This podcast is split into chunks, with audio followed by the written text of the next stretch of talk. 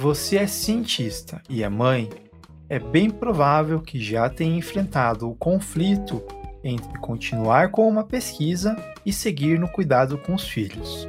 A conciliação entre a maternidade e a pesquisa é realmente um caminho muito difícil, mas jamais deve impedir uma mulher de seguir por ambas as trajetórias. Talvez vocês conheçam Marie Curie, primeira mulher a ganhar um prêmio Nobel e a primeira pessoa a ganhar em duas áreas do conhecimento. O primeiro veio lá em 1903 a partir de um estudo realizado em parceria com seu marido, Pierre Curie, e com o físico Antoine Becquerel. Em 1911, ela ganhou o segundo e dessa vez sozinha, pela descoberta dos elementos químicos rádio e polônio. Bem, Marie Curie tinha duas filhas, a Reine e Yves Curie. A primeira seguiu os passos da mãe e conquistou mais um prêmio Nobel para a família. Já a segunda, a Yves, seguiu outro caminho, mas não menos importante. Tornou-se escritora, pianista, jornalista, ativista dos direitos humanos e até escreveu a biografia da sua mãe. Marie Curie, além de ter uma trajetória inspiradora, é apenas mais um exemplo de tantas outras cientistas que conciliaram a maternidade em suas vidas. Neste episódio, nós iremos falar sobre algumas das dificuldades que as mães cientistas enfrentam no Brasil e como as redes de apoio são fundamentais para que elas sigam com suas pesquisas e atividades acadêmicas. Para isso, nós conversamos com Jéssica Heinrich Ramal, mestranda no programa de pós-graduação em Educação em Ciências e Matemática da UFPR, e com Juliana Paula da Silva, professora do Departamento de Química da UFSC e embaixadora no Parents Science. Eu sou Robinson Samulak e o Fala Cientista é uma produção da Agência Escola de Comunicação Pública da UFPR. A nossa primeira convidada desse episódio é a Jéssica Ramal, mãe da Lara e pesquisadora. O título de sua dissertação em andamento é Maternidade e a Trajetória Acadêmica e Científica no Campo da Química. A motivação em falar sobre o assunto e o próprio tema de sua pesquisa partem de suas experiências pessoais do que ela vivenciou como estudante de Química aqui na UFPR. Então, eu sou formada em licenciatura em Química, né, pela Universidade Federal do Paraná. Eu terminei a minha graduação, eu estava gestante da minha filha Lara, e hoje eu sou mestranda do programa de pós-graduação do ensino de ciências e matemática dessa universidade, né?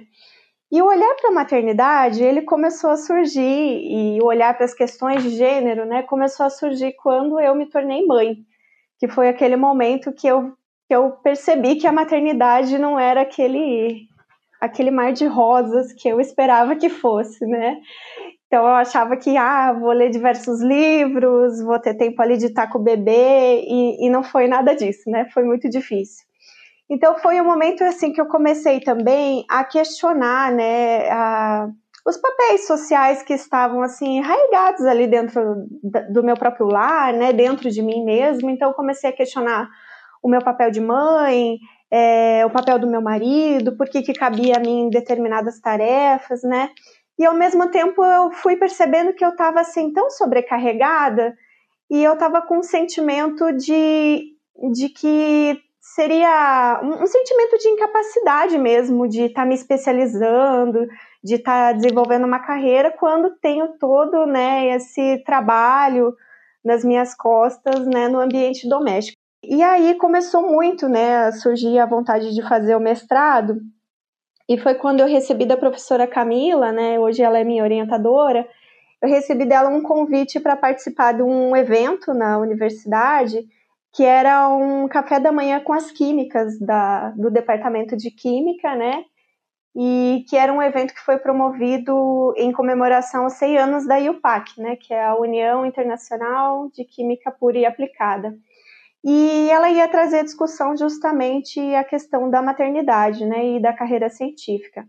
E aí foi um evento assim que contou com a presença é, de bastante mulheres, então, assim, ela, ela até conta, né, que ela esperava poucas pessoas, mas chegou cerca de 100 pessoas, assim, no, no evento, E aí, quando ela começa a trazer os dados das, da presença das mulheres na ciência, né, eu, eu, lembro que assim a gente ficou meio surpreso, porque a gente não tinha ideia de que era tão poucas. Pelo menos eu não tinha, e a gente via assim no, nos olhares que, né, não tinha ideia de que a presença feminina era tão baixa, né? E, e aí, quando começou essas mulheres a trazerem os relatos sobre a maternidade, né? e as dificuldades de conciliar a maternidade com a carreira, aquilo assim é, foi me é, me tocando de certa forma, né? Então tinha a presença de meninas da, da graduação, né? Já no, em várias fases da carreira e aquilo começou a me chamar a atenção. E, e aí começa a eu perceber, né? E, e ter essa vontade de pesquisar a maternidade. A Jéssica comentou também que, após ter concluído a graduação, com a filha prestes a nascer, retornar à vida acadêmica não era um objetivo. Porém, com o tempo, ela percebeu que havia ali uma oportunidade para que ela pudesse falar sobre um tema tão importante eu jurava que depois que eu terminasse a graduação eu não voltaria para a universidade mais, né? Nunca mais eu vou querer fazer parte da universidade. Mas é, o desejo começou a aparecer, assim, cerca de um ano depois que a minha filha nasceu, comecei a sentir muita falta, né? É, e, mas assim, eu queria ter esse um ano né, de dedicação exclusiva a ela, né? E aí eu comecei a perceber também que estava difícil me inserir no mercado de trabalho, né? Quando eu falava de, de mestrado, às vezes falava, ah, para que, que você vai fazer isso agora? Tua filha está tão pequena, você não precisa disso e tal. E quando ela estava para fazer dois anos, eu e o meu esposo, a gente conversa, eu falo, olha, eu preciso, né, tentar um mestrado, é, só que eu não vou conseguir escrever, né, porque eu tinha que fazer o projeto, eu não vou conseguir escrever com, com a Lara em casa, né? Eu preciso de concentração, me aprofundar nas leituras, e isso não está sendo possível. Então a gente decidiu colocar ela na escola com dois anos. E assim, nossa, é, eu vi, eu fui muito julgada por isso, assim, é, como que eu ia colocar ela tão pequena para ficar período integral numa escola, sendo que eu não trabalhava, que eu poderia conciliar, sabe? Foi bem difícil, assim, mas eu ia rejeitando e ao mesmo tempo, né, tentando. Então ela ficou aí um ano na escola, que foi o tempo que eu preparei esse projeto, né? E, e daí, quando ela já estava com três, foi aprovado o, o projeto. E agora, né, com o mestrado, com a pandemia, estava tudo certo para ela continuar na escola. E aí veio a pandemia e ela está em casa direto comigo. Então tá, tá bem difícil, né? É, me aprofundar nas leituras mesmo, assim. Eu vejo que tem textos que eu que eu tenho que ler três vezes às vezes para entender, porque eu sou interrompida, né? Mãe, eu quero brincar, mãe, eu quero comer, mãe, vem me limpar, né? Agora tá na hora do banho, agora tá na hora da janta. É, então são essas as dificuldades, assim, né? Que, que eu que eu passei e estou passando até agora. Bom, nesse relato, a Jéssica nos contou que agora, na pandemia, ela teve que conciliar o cuidado da filha com a pesquisa da sua dissertação. Uma pesquisa preliminar do Paris in Science, com 5 mil doutorandos e mestrandos do Brasil todo, indicou que as mulheres com filhos são as que mais têm dificuldade para trabalhar na quarentena. De 74% das mulheres que têm filhos e que responderam ao questionário, apenas 9,9% dizem conseguir trabalhar remotamente. Além disso, mesmo se não tivéssemos nenhuma pandemia, não seria possível comparar a produtividade de um pesquisador que não precisou parar suas atividades acadêmicas com outro que precisou. A Jéssica vivenciou o trabalho no campo da química e trouxe essa percepção para sua pesquisa. Eu trago algumas razões na minha dissertação, mas eu acho que uma das principais é que é a minha área de formação, né? Então eu vivi ali alguns problemas, eu sei como que como que é, né? A gente precisa estar no laboratório o tempo inteiro. Então, às vezes, é, eu mesmo, enquanto grávida, tive que me ausentar do laboratório. Isso foi uma dificuldade, né, para mim, assim. E, e eu escolho a química Eu acho que a principal razão é porque ela é uma área que é, desconstrói aquele mito de que bastam que mais mulheres estejam inseridas nas etapas iniciais da carreira para que o topo da carreira seja ocupado por elas, né? Então, é uma área que, diferentemente da física, da matemática, né, a presença de mulheres é alta. Então, a gente escuta falar muito assim, ah, a física tem pouca mulher lá no início, então vai ter pouco no, nos postos de poder, é normal isso acontecer. E a química não, ela desconstrói, porque pelo menos ao longo de duas décadas, né, eu vou atrás desses dados, e ao longo de duas décadas, as mulheres são ali é, levemente maioria, elas estão em quantidades equânimes aos homens, né, porque varia de ano a ano um pouquinho a porcentagem, mas que é, ao longo dessas duas décadas, quando a gente olha para os dados mais recentes, que já era para elas estarem nessa escalada, né, já estarem ali no, no topo, a gente percebe que isso não acontece. Né? Então eu escolho justamente para ver o que está acontecendo, que mesmo sendo maioria, elas estão saindo, né? Daí eu, ve, eu olho como uma maternidade, né? O que a maternidade teria a ver com isso, né? Que é justamente esse momento que elas têm que optar, né, por fazer escolhas profissionais, mas também pensando no ambiente doméstico, né, na formação da família, né, do, na presença dos filhos. Como ouvimos, conciliar as atividades é um dos desafios encontrados pelas mães cientistas. Outras dificuldades vêm do próprio espaço acadêmico. Por exemplo, são poucas as universidades no Brasil que possuem uma creche para que os pesquisadores, professores e funcionários da universidade possam deixar seus filhos enquanto trabalham. O mesmo vale para os eventos científicos, que raramente têm um espaço de recreação para as crianças, principalmente para as menores. A Jéssica fez alguns apontamentos sobre isso e sobre o desrespeito dentro do convívio acadêmico. Tudo começa quando a gente olha, uh, por exemplo, o banheiro feminino sem um local para né, é, alocar uma criança para trocar a fralda, por exemplo, né? Já, já dificulta muito uma mãe levar um filho né, para a universidade. Eu não tive contato com, com mulheres que levaram os filhos para a universidade, não, não tive nenhuma colega, tive colegas gestantes, né?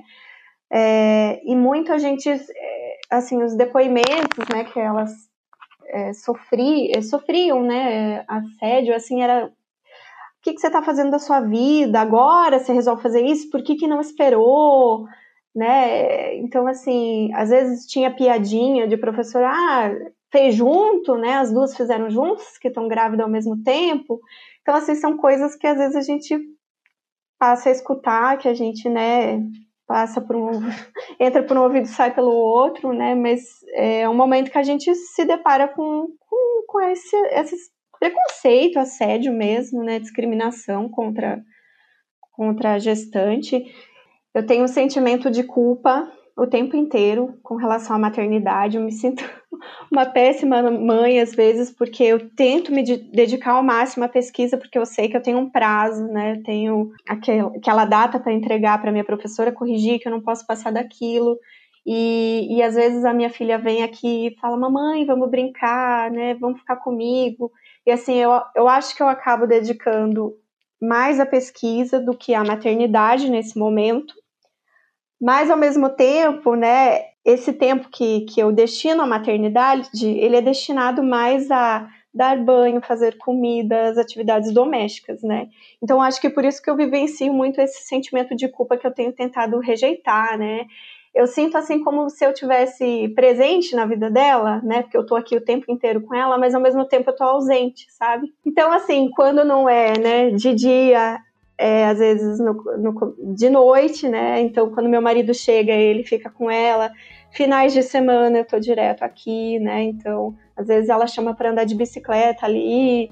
Eu me sinto culpada porque eu tenho que fazer logo isso, porque eu sinto que não tá evoluindo como eu gostaria. Mas é, essa divisão não, não tem sido fácil, não tem sido mesmo. Mas eu tô tentando. eu acho que eu tô dedicando, assim, umas quatro, seis horas por dia a pesquisa e, e o restante a, a vida doméstica. Né? Lembra da Marie Curie que eu comentei lá no início do episódio? Em 1906, o seu marido, Pierre Curie, faleceu. Ele era parceiro de pesquisa científica da Marie, que, tomada pela dor da perda, fortaleceu ainda mais os laços com as filhas. Na época, a Rine tinha oito anos e Yves apenas dois. Mesmo assim, Marie não abandonou a ciência. Pelo contrário, se debruçou ainda mais sobre suas pesquisas. E para isso ela contou com a ajuda de familiares no cuidado com as meninas. Essa ajuda dos familiares, entre aspas, é chamada também de rede de apoio. A professora Juliana Paula da Silva, mãe da Maria Luísa, nos contou que ter uma rede de apoio contribui para que as cientistas que são mães tenham mais tempo para se dedicar às suas pesquisas e para que possam conciliar a criação dos filhos com as atividades acadêmicas. Infelizmente, muitas mães não possuem essa rede de apoio e acabam cuidando sozinha dos filhos. Em outros casos, mesmo com uma rede de apoio, ainda é difícil conciliar a maternidade com a pesquisa. Eu engravidei quando estava no mestrado, né? E, e, minha filha nasceu no final do mestrado. Então, todas essas questões de impacto na produtividade, é, é, da dificuldade de de frequentar eventos científicos, tendo filha né, pequena. Eu, inclusive, logo que, que tive a minha filha, entrei no doutorado, então é, ela com três meses já estava indo para a escola, né? Eu tinha que sair das aulas para amamentar minha filha, eu pedia né, licença para a professora alguns minutinhos, ia rapidamente na escolinha dela para poder amamentar. Então eu vivenciei essa questão do impacto é, da maternidade. Outro momento bem importante, né, que me fez pensar muito sobre isso, foi quando eu fui realizar o meu doutorado sanduíche no Canadá. E eu fui para lá, escolhi ah, o país né, por conta da, da, instituição, então tinha uma pesquisadora que fazia, né, é, desenvolvia pesquisa numa área que era de interesse para mim, e chegando lá, ao contrário do que eu imaginava, a creche para crianças, a minha filha tinha dois anos, ela não era gratuita, né? E ela, é, é, o valor, né, das creches era bem alto, até porque no Canadá eles incentivam que crianças pequenas, até quatro anos de idade, fiquem com as mães. Então, a, né, e somente após os quatro anos é que o ensino é gratuito. Então, esse foi um impacto muito grande que quase me fez desistir, inclusive, de fazer o, o doutorado sanduíche, porque o valor da bolsa ele era muito baixo para que eu conseguisse me manter e manter a minha filha na creche lá no Canadá. Então, uh, não tem auxílio dependente para quem vai fazer doutorado sanduíche no exterior. Né? Só tem auxílio dependente para quem vai fazer doutorado pleno no exterior, né? que não era o meu caso.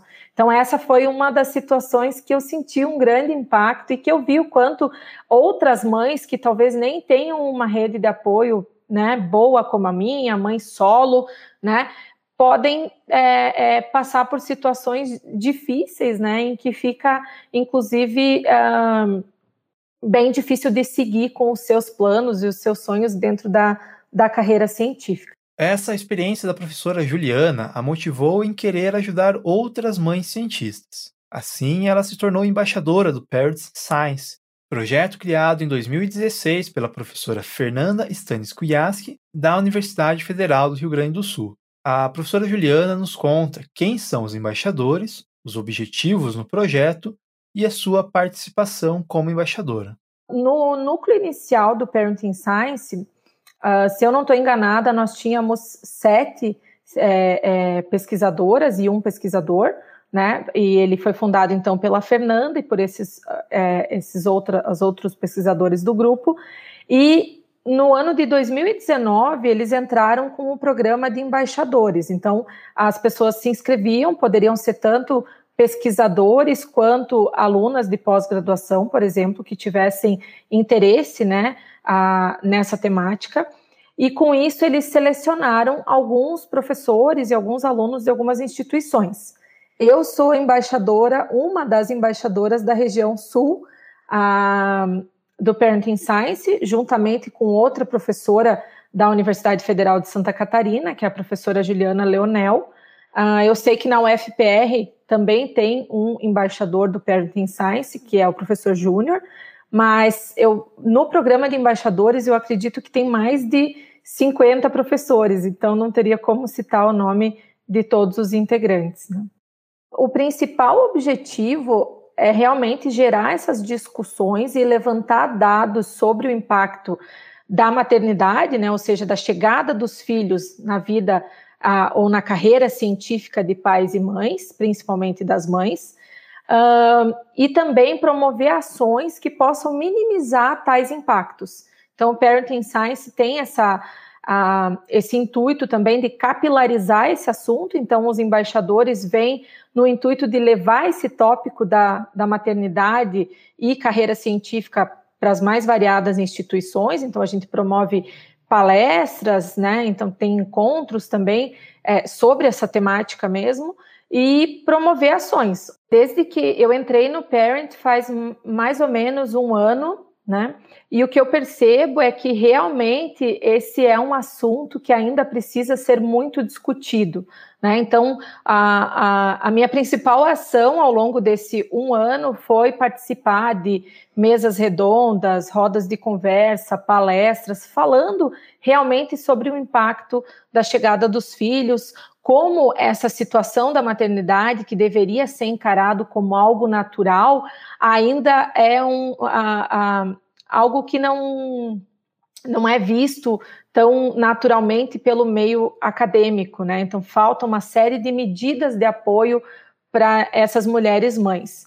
Para quem está mais tempo no Parenting Science, tem uma série de canais de comunicação, tanto pelo Instagram, pelo Facebook, pelo próprio site do, do programa, e o que nós observamos é que uma série de mães que, que estão na pós-graduação, elas sentem falta dessas informações, inclusive a, a, respeito dos seus direitos, né? O que elas podem é, exigir ou o que elas poderiam fazer enquanto a, mulheres, mães cientistas, se elas têm direito à licença maternidade, por exemplo, se a instituição poderia negar um pedido como esse. Então, o Parent acaba sendo também um canal de apoio para essas mães uma ação do Parenting Science foi levantar a bandeira para a inclusão da licença maternidade e paternidade no currículo Lattes. Desde o dia 15 de abril deste ano, pesquisadoras e pesquisadores podem sinalizar o período de licença dentro da plataforma.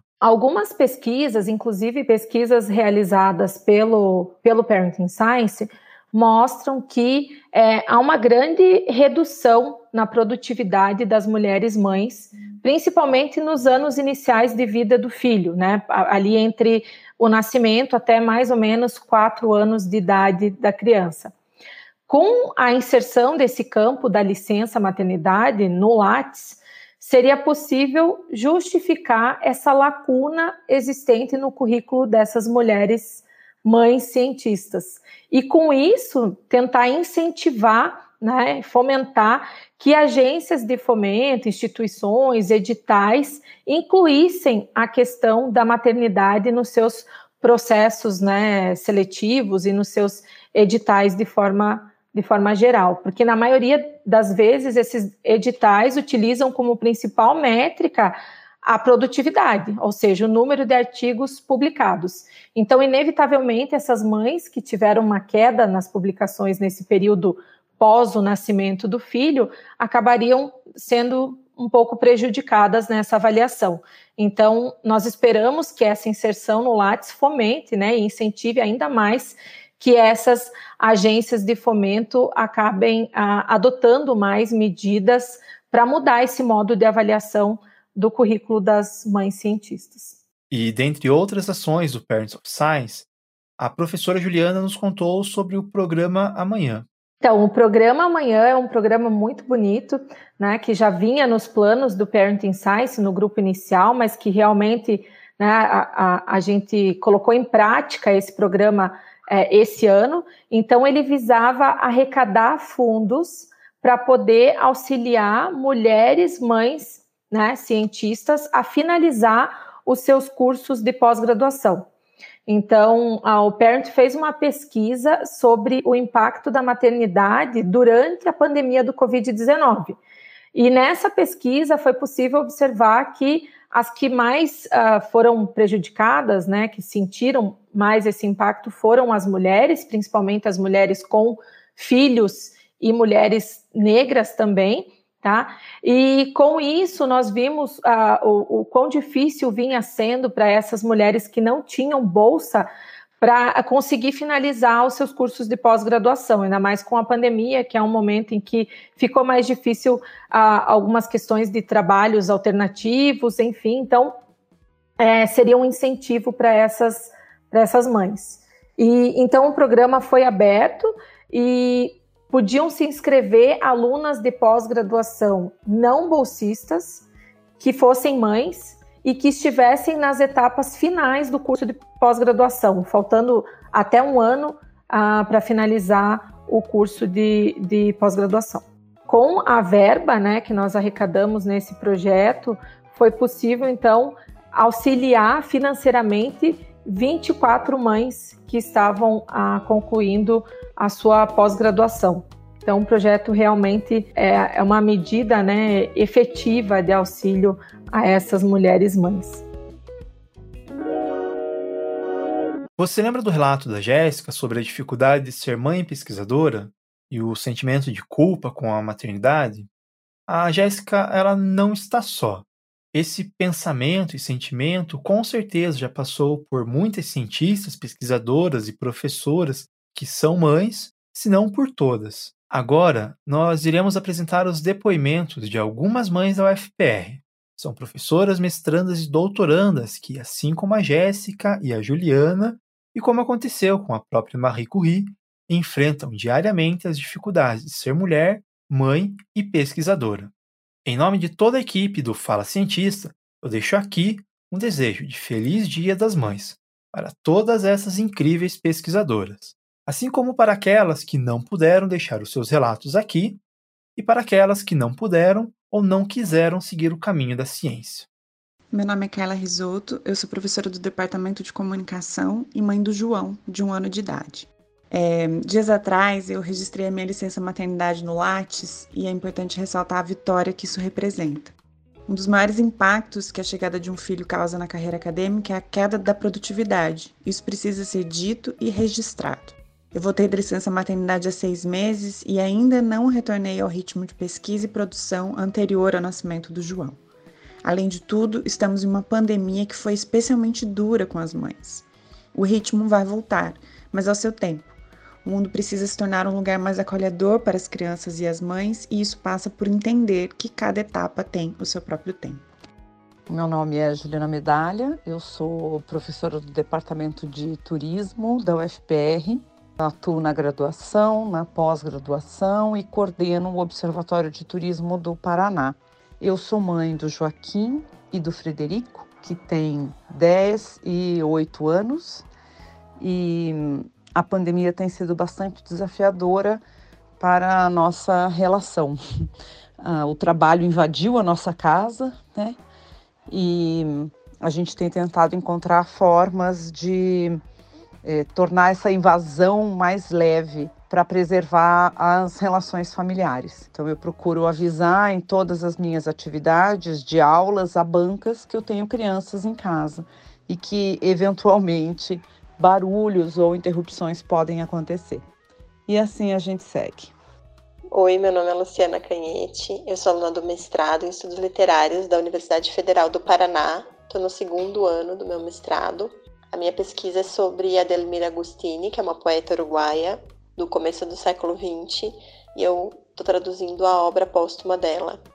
É, eu tenho uma filha de 7 anos que estuda na rede municipal de Curitiba e desde o ano passado só tem aulas remotas, então eu tenho que me dividir entre a minha pesquisa as disciplinas que eu fiz ano passado e que tem uma ainda que eu tenho que fazer, né? As traduções, as leituras e conciliar com esse estudo remoto que eu divido com o pai da Maria Cecília, né? Com meu marido. Mas a gente fica compartilhando espaços. Algumas aulas ela acaba participando junto comigo, né? As minhas aulas de disciplina. E as leituras eu costumo fazer quando ela está fazendo as aulas dela, a gente divide o ambiente de casa. Meu nome é Milene Zanoni, eu sou do Departamento de Saúde Coletiva. Eu tenho cinco filhos: Henrique, Felipe e Júlia no céu, e dois comigo, que se chamam Gabriele e Eduardo.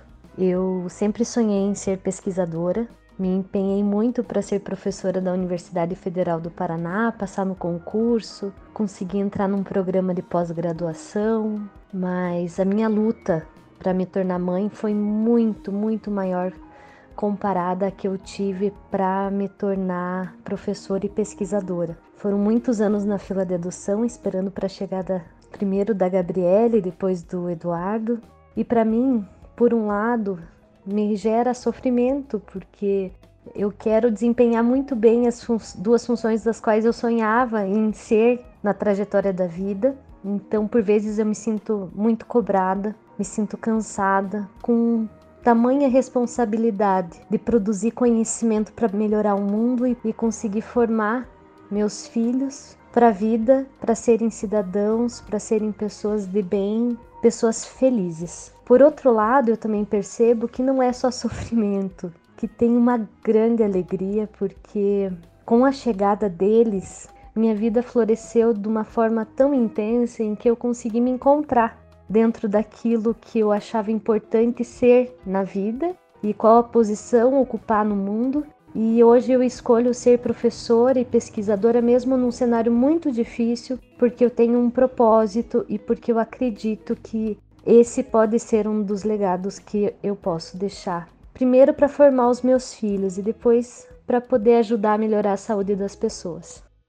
Oi, meu nome é Marina, eu sou pós-doc do programa de pós-graduação em Ecologia e Conservação da UFPR e mãe da Flora de 3 anos.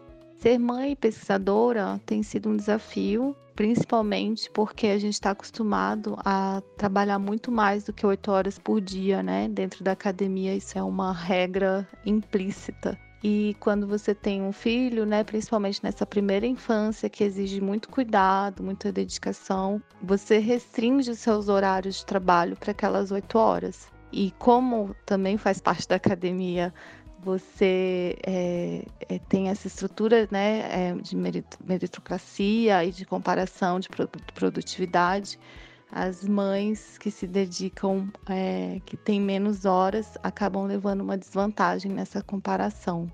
E isso é muito, muito comum. Meu nome é Fernanda, sou aluna de doutorado em Educação pela Universidade Federal do Paraná e formada em licenciatura em Física.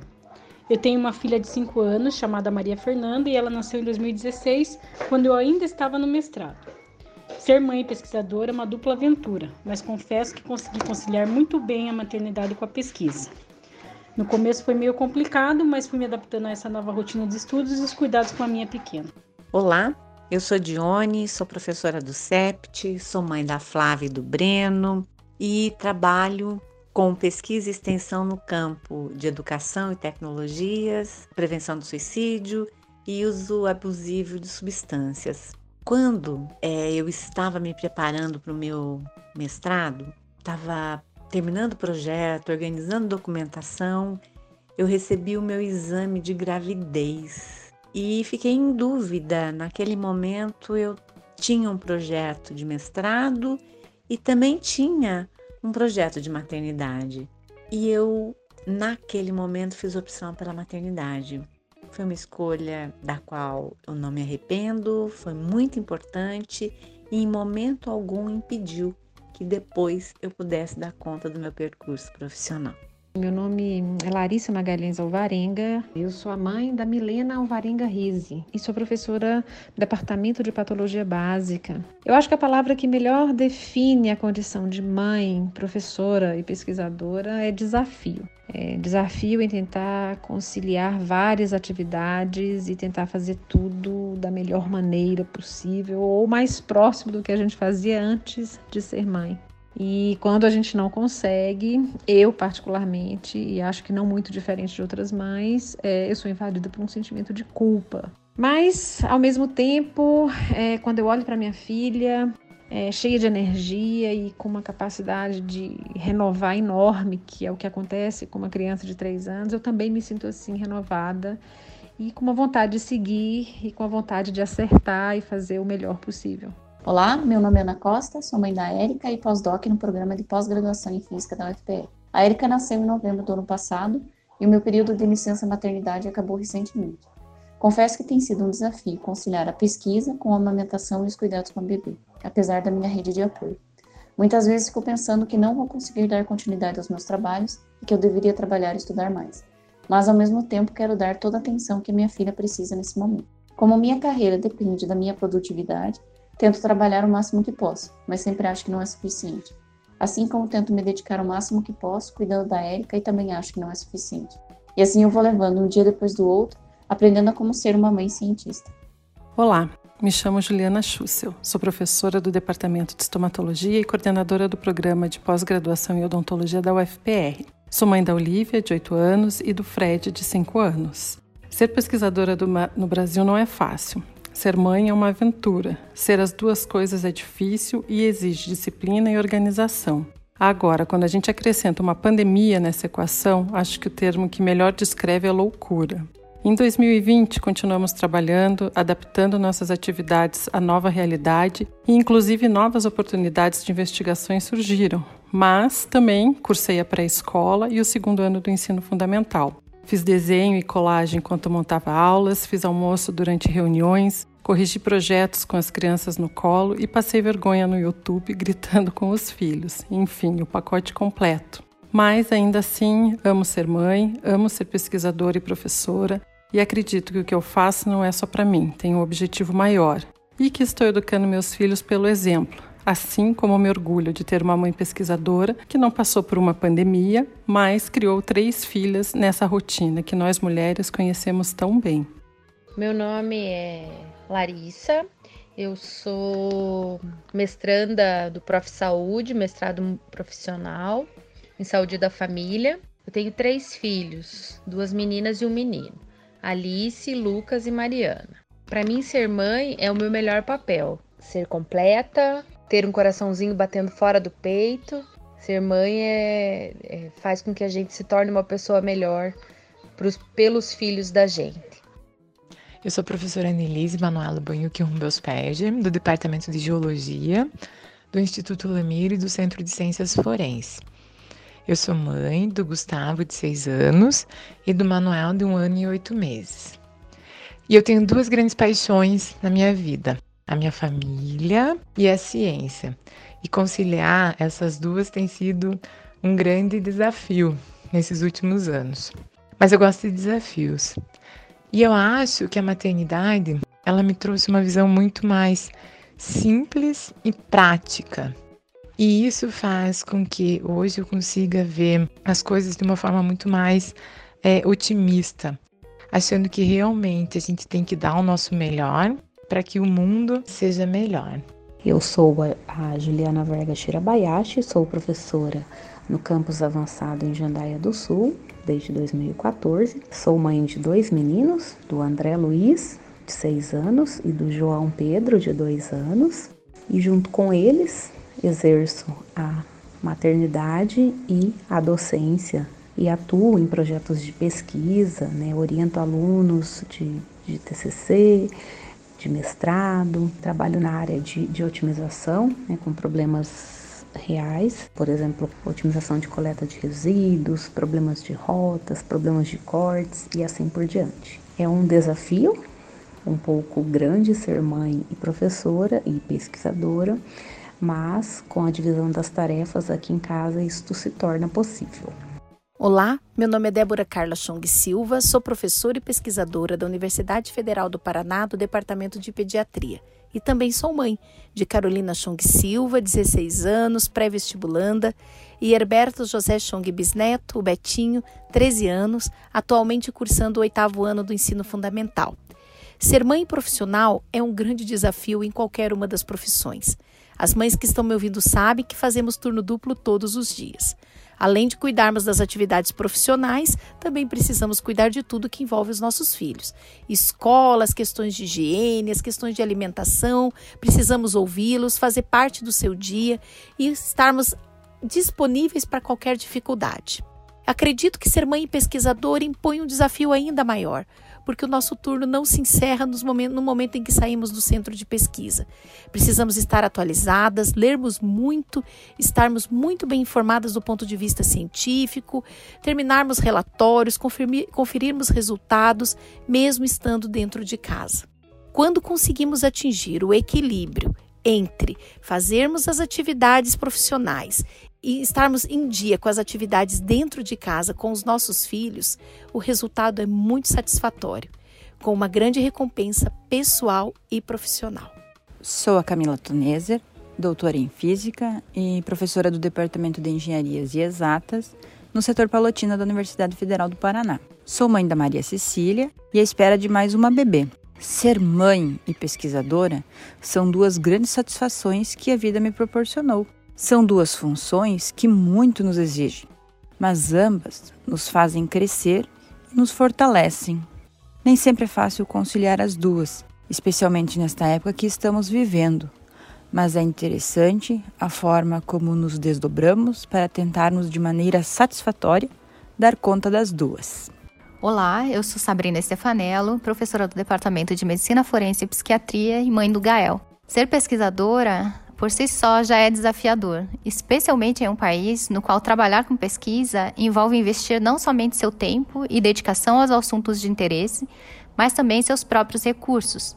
Ser mãe pesquisadora significa que, se você se dedicar ao cuidado e educação do filho pequeno, você dificilmente conseguirá manter a mesma produção. Portanto, você pontuará menos em pedidos que envolvem progressão na carreira. Eu e meu marido costumamos dizer que existe um intervalo no Lattes representando o nascimento de filho e nossa dedicação ao cuidado de uma nova pessoa no mundo, nesse caso, o Gael. Para mim, ser mãe pesquisadora envolve tentar equilibrar muita coisa, inclusive as relações familiares, e tentar garantir que mais mulheres possam se tornar pesquisadoras também. Aqui em casa, eu e meu marido, que eu já mencionei, somos parceiros na pesquisa e no cuidado de filho. Portanto, as habilidades intelectuais precisam ser colocadas a serviço da sociedade, de modo geral, e dentro de casa, igualitariamente. O meu nome é Marcela Lopes Guimarães, sou professora do Departamento de História, professora do Programa de Pós-Graduação em História e bolsista de Produtividade em Pesquisa do CNPq, nível 2. Há pelo menos duas situações de mães cientistas, né? As mães que se tornaram cientistas, ou seja, as mulheres que levaram a sua maternidade para a ciência, e as mulheres que são pesquisadoras, cientistas e tornaram-se mães depois, porque aconteceu ou porque deliberadamente buscaram isso, como eu. E a minha filha nasceu quando eu tinha 34 anos e eu já era membro do programa de pós-graduação na condição de professora permanente. Eu orientei mestrado e monografia de conclusão de curso amamentando. Maternidade para mim é um estado em companhia, desde que eu me levanto da cama até quando eu vou dormir e eventualmente quando durmo. Eu penso nos anos, nos anos de cama compartilhada, por exemplo. É encarar uma vida com alguém, é não estar sozinho, porque com o passar dos tempos, os filhos e filhas trazem outros, e esse estado permanente de companhia é saúde para a vida. Ligado ao estado de companhia, eu insiro a necessidade de tomar decisões, de se posicionar o tempo todo, de manter a mente ativa. A maternidade exige mente ativa. Ora, esses dois aspectos são também essenciais para um pesquisador. Mas talvez o que para mim é um dos maiores presentes da maternidade é o estado de surpresa. A gente cria os filhos e filhas com entrega e não tem controle de nada. Isso é maravilhoso para todo mundo e essencial para um pesquisador. Ora, se a gente só faz pesquisa para confirmar o que acha que sabe, é triste o destino da ciência. A pesquisa é um instável que move a ciência. E a minha criança, Maria Clara, ela me move na incerteza de que eu preciso, incerteza que não me frustra, ao contrário, me impulsiona. Com isso, eu não quero dizer que é fácil para mim, que é simples. É dificílimo. O estado em companhia quando a gente tem de terminar um artigo. Decidir sobre o simples cotidiano quando nos esperam decisões complexas de financiamento em um edital, que nos espera uma equipe inteira. Surpresa, nem sempre boa. Quando a gente se mobilizou todo para confirmar um dado com o qual vem trabalhando e não se passa bem assim. Mas em tudo isso, com todas as dificuldades, com as difíceis negociações quando viajamos, quando a gente tem de acompanhar uma matemática que já esqueceu. A maternidade é um estado de companhia também de muita gente. E os fortes sabem pedir ajuda, porque as crianças, elas são da família, dos pais, dos homens, dos tios, das tias, dos avós, das avós. E o maior presente que a minha filha, Maria Clara, me deu foi mesmo essa coragem e essa força concentrada na palavra e no valor da humildade.